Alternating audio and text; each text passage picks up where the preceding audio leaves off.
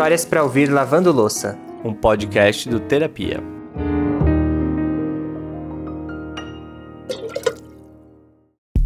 Tá no ar mais um Histórias para ouvir lavando louça.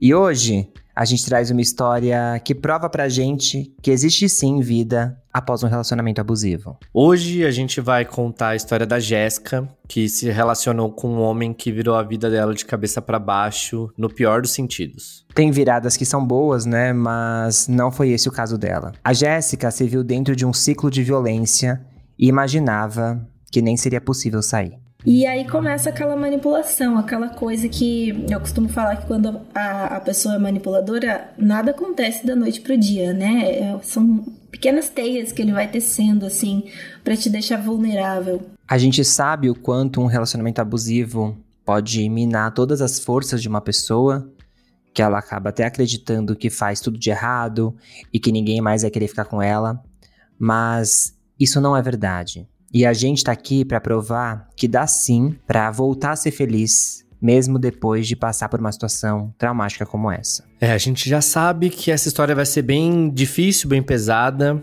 Só por esse começo a gente já identificou isso, mas vamos lá. É uma história importante de se contar. Bora. Eu sou o Lucas Galdino. E eu, o Alexandre Simone. E esse é o Histórias para Ouvir Lavando Louça. Violência contra a mulher. Parece um assunto que falamos muito, que tá na mídia, que tá batido, mas a gente precisa cada vez mais falar sobre esse assunto. E a violência tem várias caras. Pode ser aquele cara que sempre te tratou como uma princesa, mas do nada muda o comportamento.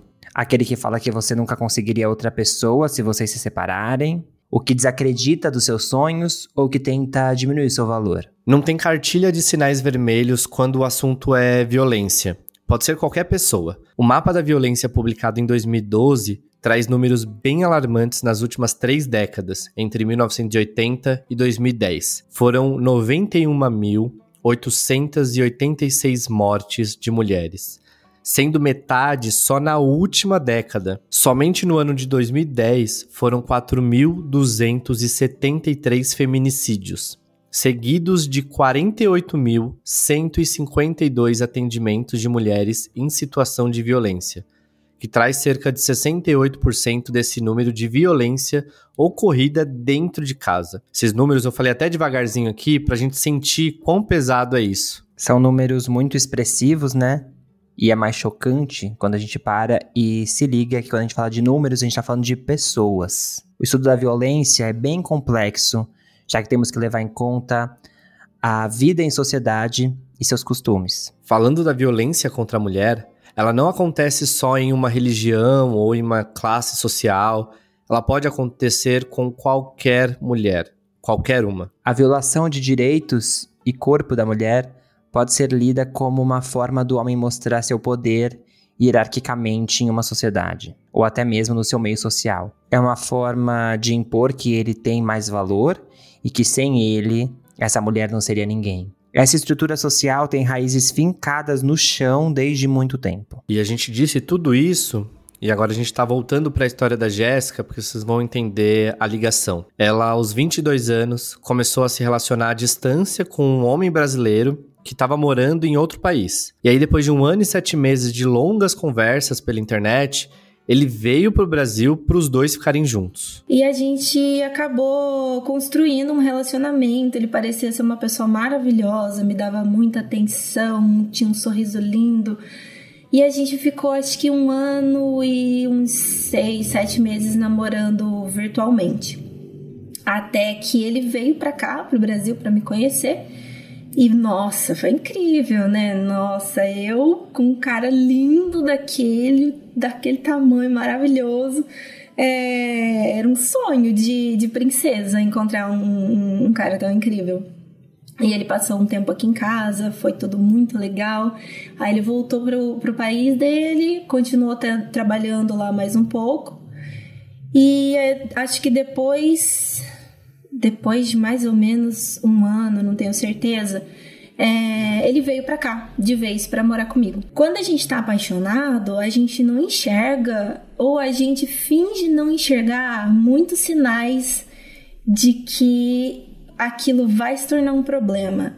E dava para perceber que ele era muito carente em algumas coisas e muito sistemático, tudo que tinha que ser do jeito dele, ele tinha a última palavra. Diversas vezes eu nem lembro o motivo do porquê ele ficava bravo e aí ele saía bufando, ia andar e tal, e eu ia correndo atrás dele, desesperada para não perder ele. Coisas assim que hoje eu olho e fico, gente, qual a necessidade disso? Nesse tempinho que ele voltou para o Brasil para conhecer a Jéssica, ele ficou um tempo morando com ela e com a sogra, e ali já começou a mostrar algumas atitudes estranhas. Mas ela acreditava que era realmente só o temperamento dele. É muito comum, quando a gente tá apaixonado, tentar minimizar aquilo que parece meio esquisito numa primeira impressão, né? O que costuma ser uma forma da vítima se culpar do que aconteceu, como se ela tivesse que perceber todos os sinais logo de cara. E a gente sabe que na prática isso não é verdade, né? Não tem momento certo para perceber quando estamos entrando em uma relação abusiva. Depois de um tempo, ele se mudou para outra cidade aqui do Brasil, que ele dizia que é, ele já tinha morado lá, então era mais fácil dele conseguir um emprego, porque aqui estava complicado. E quando eu terminei o meu curso técnico, eu fui para lá morar com ele, né? A nove horas de distância da minha família, de tudo que eu conhecia, cuidar de uma casa e de um cara. É algo que realmente eu nunca tinha feito em toda a minha vida, né? E é, foi aí, quando eu cheguei lá, que eu vi que realmente era outro, era outro rolê. Aí ele tomou posse de tudo e tudo tinha que ser exatamente do jeito dele. Eu tinha que saber o horário dele almoçar, o, o horário dele tomar o café. Eu acho que do, do... eu tô tremendo, gente de todo o tempo que eu, que eu estive lá, eu não consigo me lembrar de uma vez que ele tenha se levantado para pegar a comida dele. Eu sempre servia ele na cama e eu, eu acho que eu realmente era uma empregada. Eu comecei a perceber, talvez eu não quisesse perceber que isso já acontecia aqui, mas lá foi mais intenso, porque eu realmente percebia que tudo que eu fazia estava errado, sabe? Até quando eu realmente tinha certeza de que tinha algo correto, tava errado, ele, ele me fazia acreditar que, tava, que eu tava errada. E aí começa aquela manipulação, aquela coisa que eu costumo falar que quando a, a pessoa é manipuladora, nada acontece da noite pro dia, né? É, são pequenas teias que ele vai tecendo, assim, para te deixar vulnerável. A Jéssica tava ali num papel de servente, né? Como se sua vida inteira fosse voltada para a existência do ex-companheiro excluindo completamente a sua própria individualidade. Ele começou a me chamar de lixo e que eu não prestava, que eu não valia nada, que ele tinha se arrependido de vir, de sair do conforto do país dele para cá e que é, diversas vezes se eu fizesse alguma coisa ele ia me devolver para minha família e que eu devia agradecer por ter alguém como ele na minha vida, porque do jeito que eu era, se, eu, se a gente terminasse, jamais eu iria conseguir é, encontrar outra pessoa na minha vida que me aceitasse, né? Do jeito que eu sou. E ele fazia questão de, de falar que realmente eu era um lixo. E a gente acaba acreditando, né? A gente escuta tantas vezes isso que a gente realmente acaba acreditando muito. Contando aqui histórias sobre relacionamento abusivo, a gente percebe que tem um padrão. Esse mecanismo de manipulação mental sempre começa com coisas pequenas, que aí quando param de fazer efeito, partem para comportamentos mais e mais agressivos, que foi exatamente o que aconteceu com a Jéssica. E quando a Jéssica percebeu que aquilo ali não estava certo, ela pediu para a mãe dela ir buscá-la, mas aconteceu algo ali que é bem comum nesse tipo de abuso, né? Que é a recaída.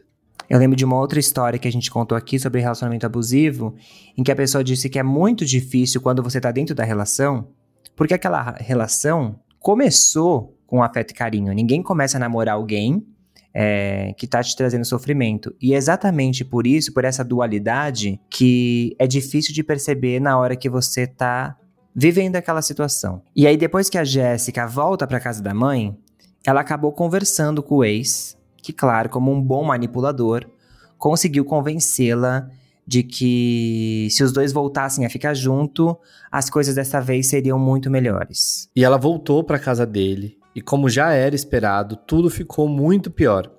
Ela continuou ouvindo que não era digna de amor, teve outras agressões verbais, e tudo isso faz com que a vítima se sinta ainda mais desamparada e culpada. A recaída é muito comum.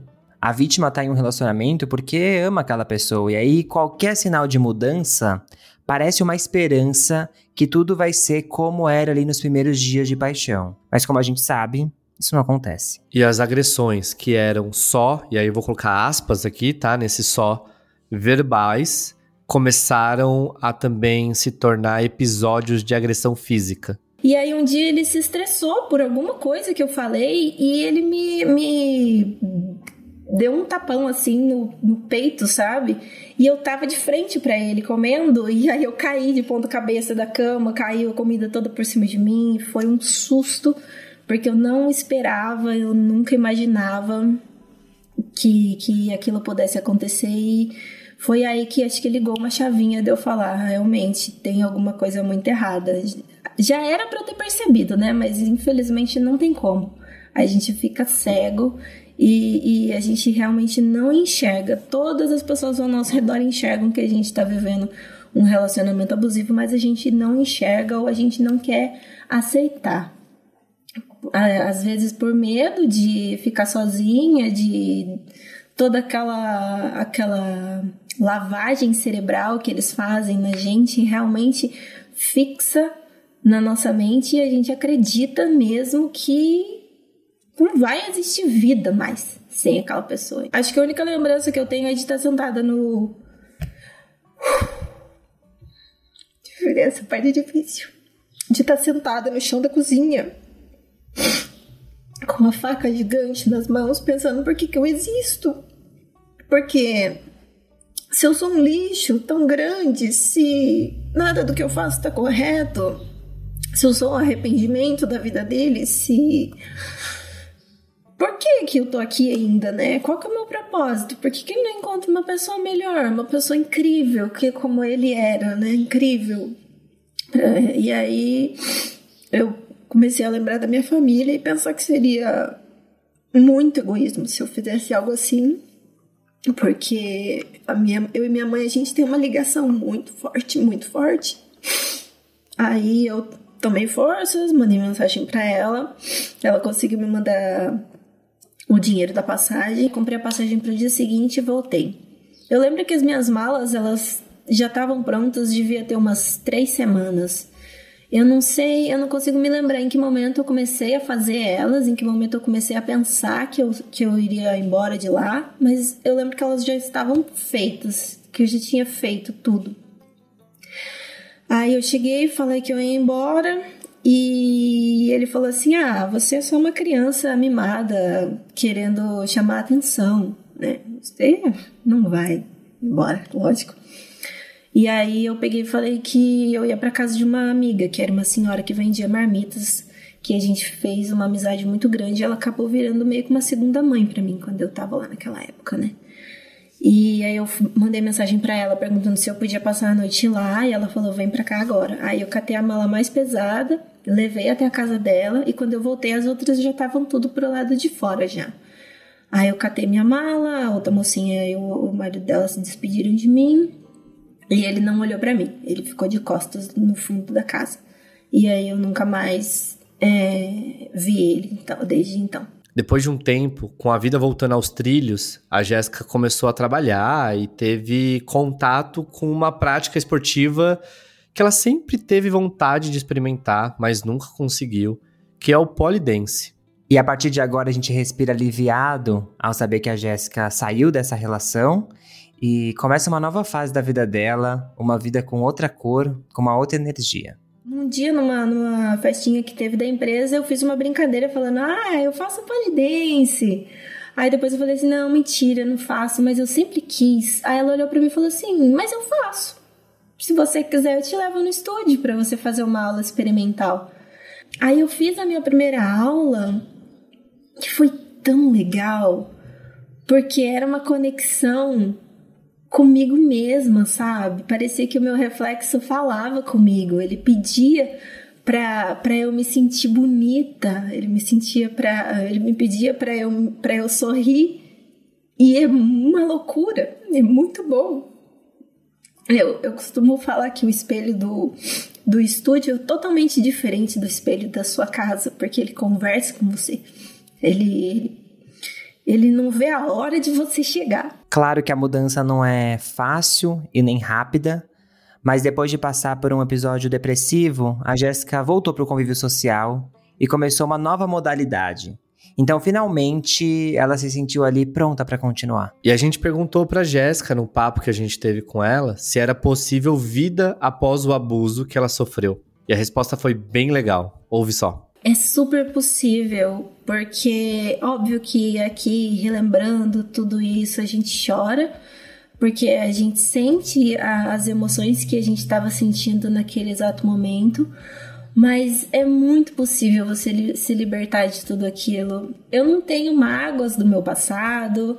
O poli parece que ele ele tira você da sua zona de conforto mas ao mesmo tempo ele começa a, a fazer você acreditar que você pode viver confortável em qualquer ambiente enquanto você descobre o seu amor próprio. Depois que você consegue desenvolver esse amor próprio, você começa a perceber que você merece o mundo, que ninguém merece migalhas e que ninguém é, merece implorar por elas. Aí tem mais uma virada importante na história da Jéssica, que com todo esse processo dela, ela conseguiu também ajudar a própria mãe a sair de um relacionamento abusivo. A história da Jéssica conseguiu fazer a diferença dentro de casa. E a pergunta que a gente fez para Jéssica, a gente responde aqui também para você. Existe sim vida após uma situação traumática. E Jéssica, muito obrigado. Obrigado demais por abrir seu coração e dividir com a gente a sua história. Eu tenho certeza que vai ajudar muitas pessoas a pensar melhor nas suas relações, né? A história da Jéssica é a prova de que ter a sua rede de apoio, mesmo que seja uma pessoa só, pode ser o que vai te salvar. Mãe e filha conseguiram sair de relacionamentos abusivos estando ali uma para outra. Isso é super especial. E para finalizar, a história da Jéssica me lembrou duas histórias que estão no nosso livro. O livro chama A História do Outro Muda a Gente, já está à venda. A gente vai deixar o link aqui na descrição do episódio. E é a história tanto da Satine, que é uma drag queen, né? Quem passou a, a, o abuso no relacionamento foi o Caio Rincon. E também da Adriana Moreno, que vivenciou uma relação abusiva num, num passado não tão distante. Histórias como essa são difíceis de ser contadas, mas a gente acha que são importantes de estar aqui para mostrar que é assim um outro caminho. Então por isso que a gente convida você também para ir lá no livro e conhecer mais histórias.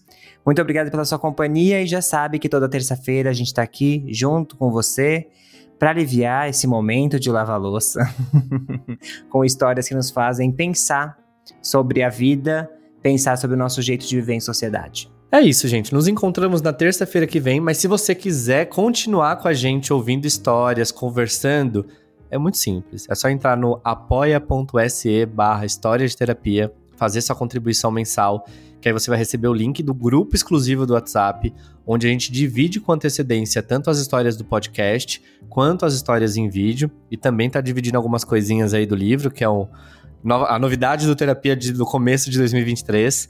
E a gente está sempre dividindo lá com o pessoal, a gente está sempre trocando muita, muita figurinha lá. E é bem bacana. E a gente espera você também, tá? Um beijo. Um beijo grande e cuidem-se bem. Tchau.